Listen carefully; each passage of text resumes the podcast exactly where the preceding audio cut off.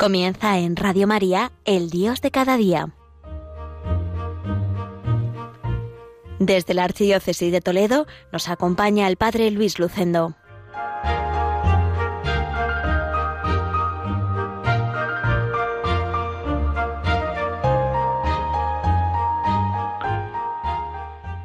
Queridos amigos de Radio María, les habla Luis Lucendo, párroco del pueblo toledano de Villacañas, enclavado en la comarca de La Mancha. Os deseo de corazón a todos feliz Navidad. Es un privilegio el poder hablar por Radio María en este día 27 de diciembre y poder felicitaros de corazón la Navidad.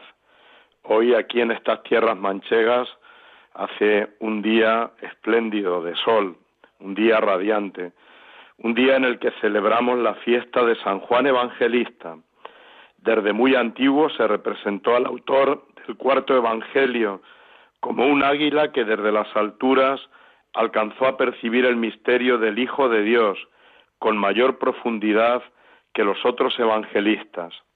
Juan es como un águila espiritual de vuelo rápido y alto que ve a Dios. Nos presenta el misterio de la Navidad en su prólogo afirmando que el Verbo se hizo carne. Con precisión muchos le han llamado Juan el teólogo por la elevación espiritual de su obra. Juan es el discípulo amado, uno de los apóstoles, el que reclinó su cabeza en el pecho de Jesús en la última cena, el que estuvo junto a la cruz cuando todos huían, el que corría más camino del sepulcro en la mañana de la resurrección. Juan es autor nada menos que de cinco libros del Nuevo Testamento, el cuarto Evangelio, tres cartas y el libro del Apocalipsis. Hoy, con toda la Iglesia, celebramos su fiesta, también aquí en la parroquia de Villacañas, donde existe una hermandad de la que es titular, y es hermoso celebrar la fiesta de San Juan en este día. Y lo hacemos en este contexto de la Navidad, antes de ayer celebrábamos con gran alegría en las parroquias la fiesta de la Navidad. Qué gozo podernos reunir los cristianos a celebrar la misa del gallo y a celebrar las misas del día de Navidad. Y seguimos en la octava de Navidad. Y quiero hacer una reflexión tomando muchas palabras del Papa Francisco sobre la Navidad. Dice así, elfos, luces, loterías de Navidad, regalos, parecen los protagonistas de la Navidad, pero no es así. El protagonista es un niño que nació en Belén.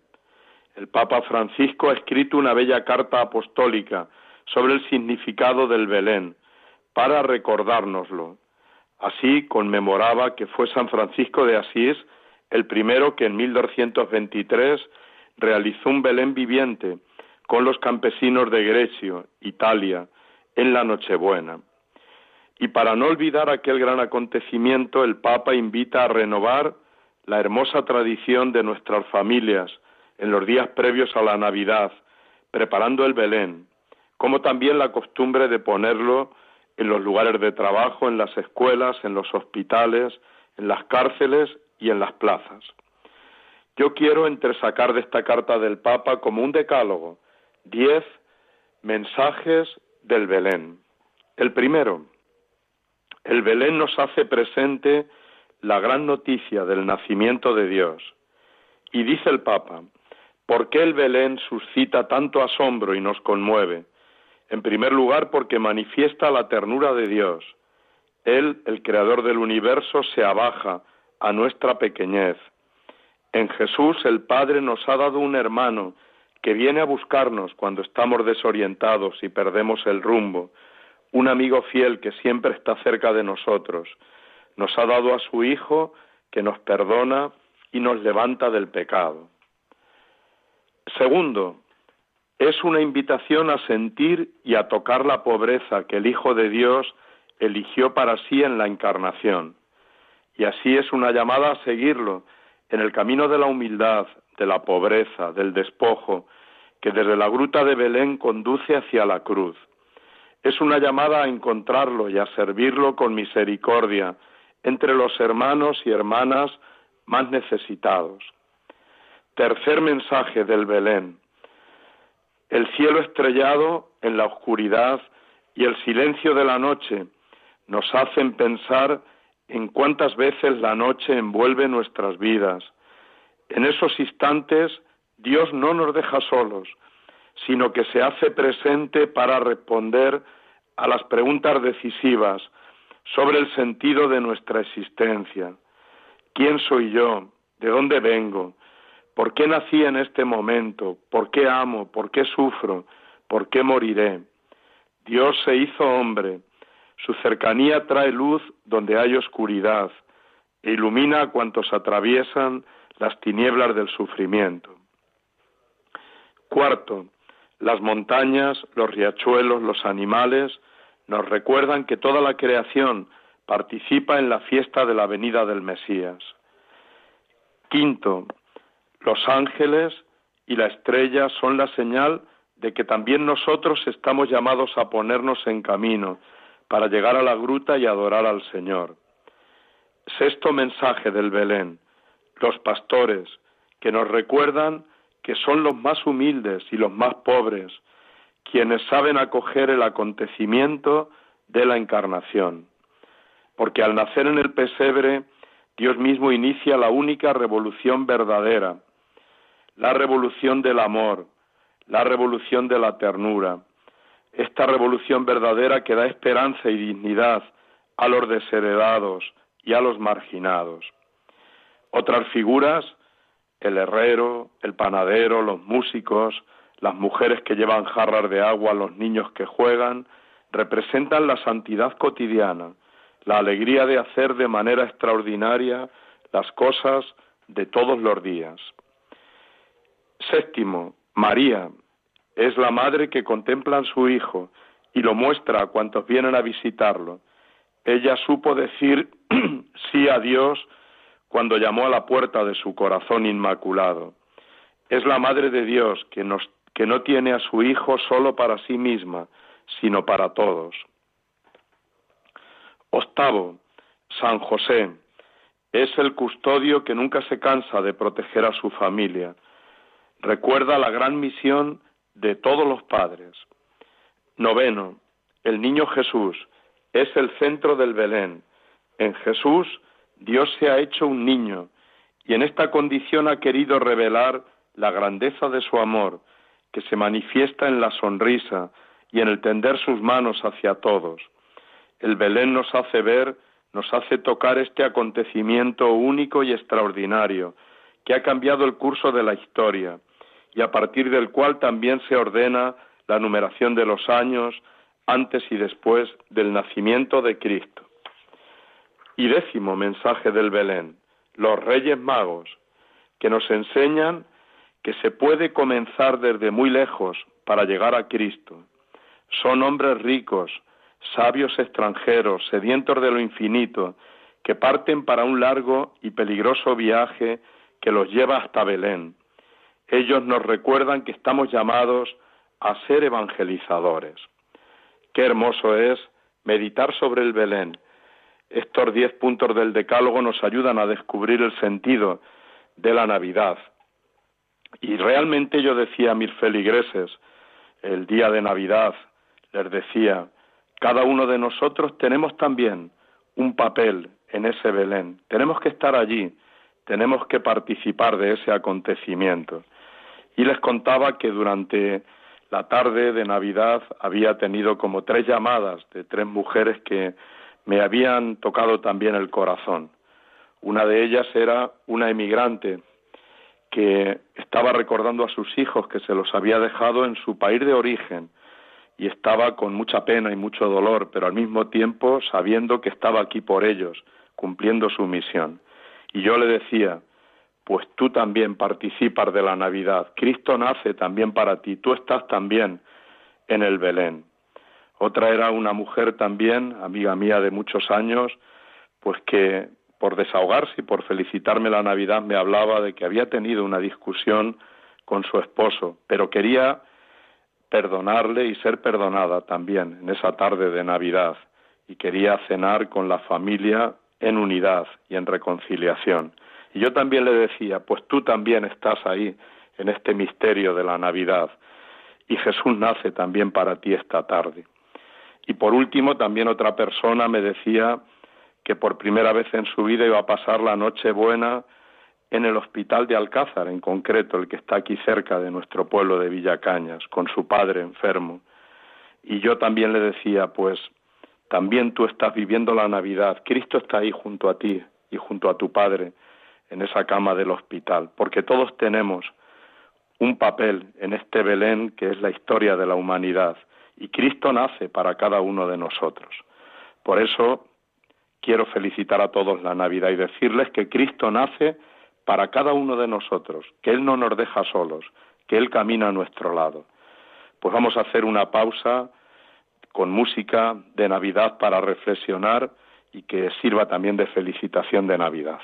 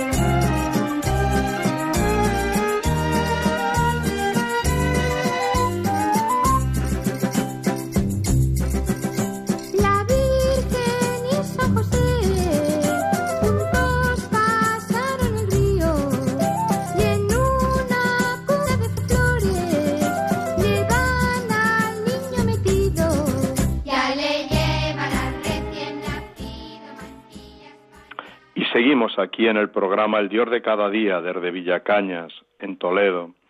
Este domingo, día 29, vamos a celebrar la fiesta de la Sagrada Familia y el lema que se nos ha propuesto a los cristianos es el siguiente, la familia, escuela y camino de santidad. Y yo he recordado también un testimonio que leí en un libro que tenía yo cuando era joven, que se titulaba ¿Por qué me hice sacerdote? Es el testimonio de Aimé Duval, padre Medubal, que cuenta cómo la fe la aprendió de sus padres y dice así en este bello testimonio. En casa cada día el rezo del rosario en común es algo que recuerdo claramente y que lo recordaré mientras viva. Yo iba aprendiendo que hace falta hablar con Dios despacio, seria y delicadamente. Es curioso cómo me acuerdo de la postura de mi padre, él que por sus trabajos en el campo, por el acarreo de madera, siempre estaba cansado, que no se avergonzaba de manifestarlo al volver a casa. Después de cenar se arrodillaba, los codos sobre la silla, la frente entre sus manos, sin mirar a sus hijos, sin un movimiento, sin impacientarse.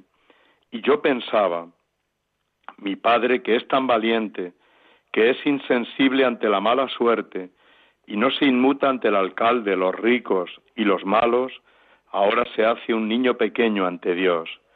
¿Cómo cambia para hablar con Dios? Debe ser muy grande Dios para que mi Padre se arrodille ante Él, y también muy bueno para que se ponga a hablarle sin mudarse de ropa.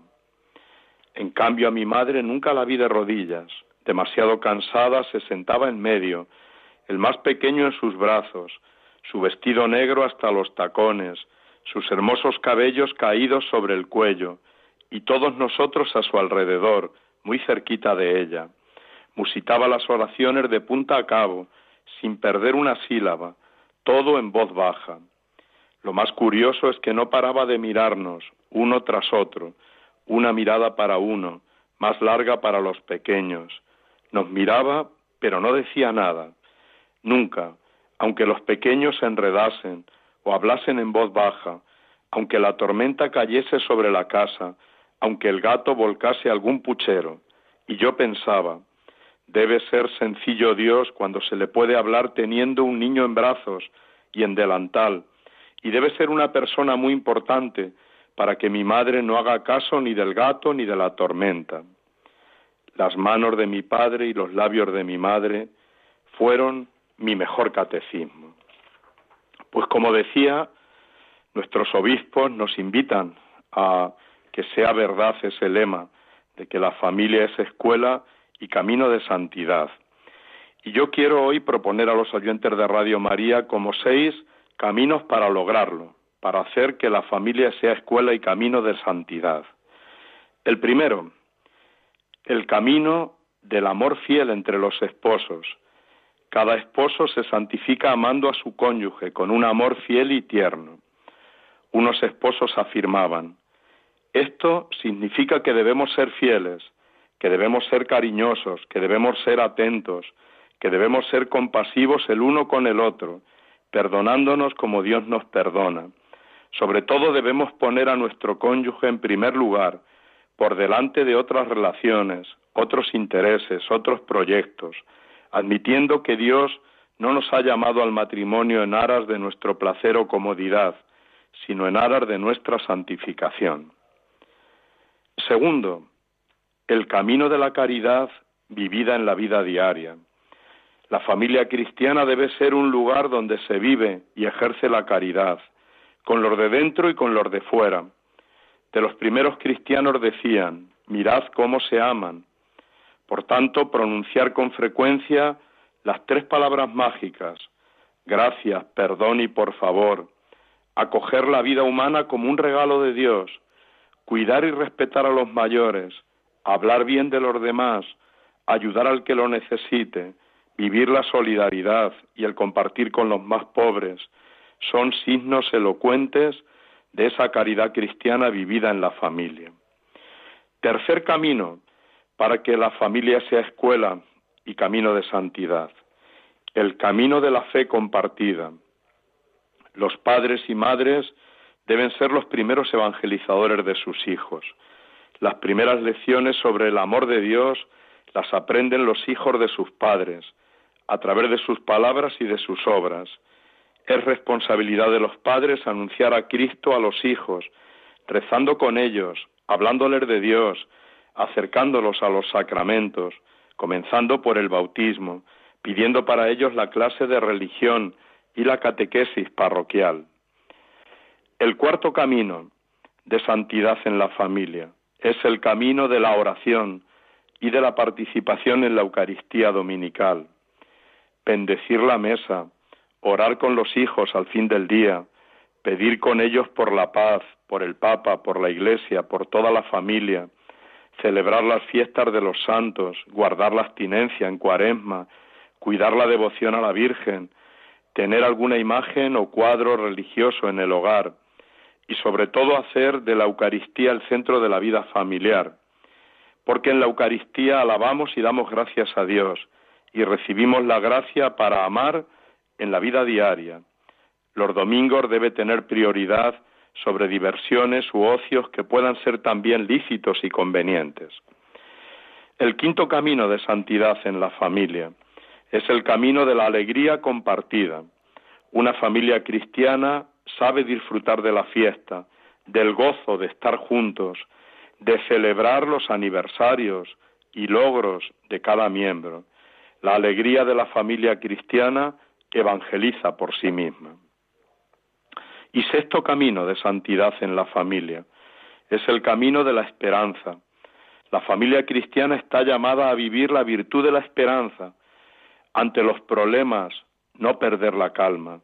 E incluso ante la muerte de los seres queridos, las familias cristianas deben dar un testimonio de esperanza en Dios y en las promesas de la vida eterna.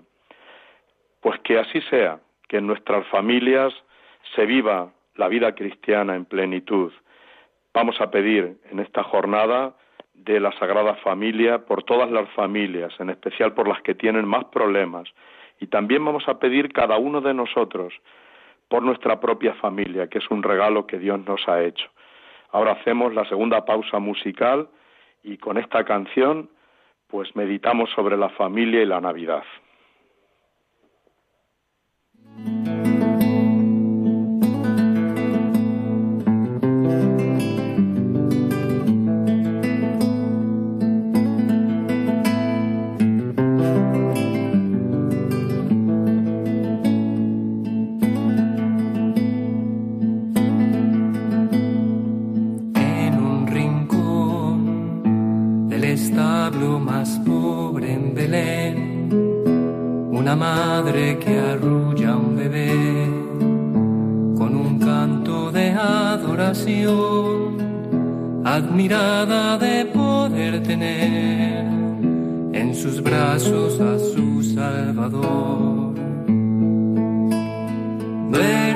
Jesús, que la aurora ya llega a Belén una estrella te viene a alumbrar para que todos te puedan ver. Duerme ya mi Jesús Emanuel, mi tesoro y mi Salvador. Mira José, qué pequeños sus manos que es el rey de Israel caudillo que vino a salvar a su pueblo de la oscuridad. Este niño es mi Dios y mi rey. Y así siguió arrullando María Jesús. Y vamos a esta última parte del programa El Dios de cada día que hoy hacemos en Villacañas, en Toledo. Estamos a punto también de comenzar un año nuevo el Papa nos ha dirigido un mensaje para la Jornada Mundial de la Paz y concluye ese mensaje con una frase preciosa, encomendándonos a María, nuestra Madre, encomendando este año a María. Dice que María, Madre del Príncipe de la Paz y Madre de todos los pueblos de la tierra, nos acompañe y nos sostenga en el camino de la reconciliación, paso a paso, y que cada persona que venga a este mundo pueda conocer una existencia de paz y desarrollar plenamente la promesa de amor y de vida que lleva consigo. Pues esto deseo a nuestros oyentes y termino con dos poemas breves sobre la Navidad. Uno de Juan Ramón Jiménez. Dice así, Jesús el dulce viene, las noches huelen a romero, oh qué pureza tiene la luna en el sendero Palacios, catedrales, tienden la luz de sus cristales, insomnes en la sombra dura y fría, mas la celeste melodía suena fuera, celeste primavera que la nieve al pasar blanda deshace y deja atrás eterna calma. Señor del cielo, nace esta vez en mi alma. Y la última poesía de nuestra amiga Gloria Fuertes, se titula María Madre, es un homenaje a María y quiero hacerlo también en, este, en esta emisora, la emisora de la Virgen María. Dice así con el estilo propio de Gloria Fuertes. La Virgen sonríe muy bella, ya brotó el rosal que bajó a la tierra para perfumar. La Virgen María canta nanas ya, y canta una estrella que supo bajar a Belén volando, como un pastor más. Tres reyes llegaron, cesa de nevar, la luna le ha visto, cesa de llorar, su llanto de nieve cuajó en el pinar. Mil ángeles cantan canción de cristal, que un clavel nació de un suave rosal. Pues queridos oyentes de Radio María, con estas poesías de autores casi contemporáneos nuestros, pues vamos a terminar el programa El Dios de cada día, desde aquí, desde Villacañas, recordando a todos pues que merece la pena que sigamos colaborando, participando en esta emisora de la Virgen, que cada uno ayudemos como podamos para este año, para que en este año que comienza 2020 siga cumpliendo sus objetivos, siga evangelizando de la mano de nuestra Madre María. Feliz Navidad a todos, feliz año nuevo desde aquí, desde Villacañas, en Toledo. Les habló Luis Lucendo, párroco de Villacañas.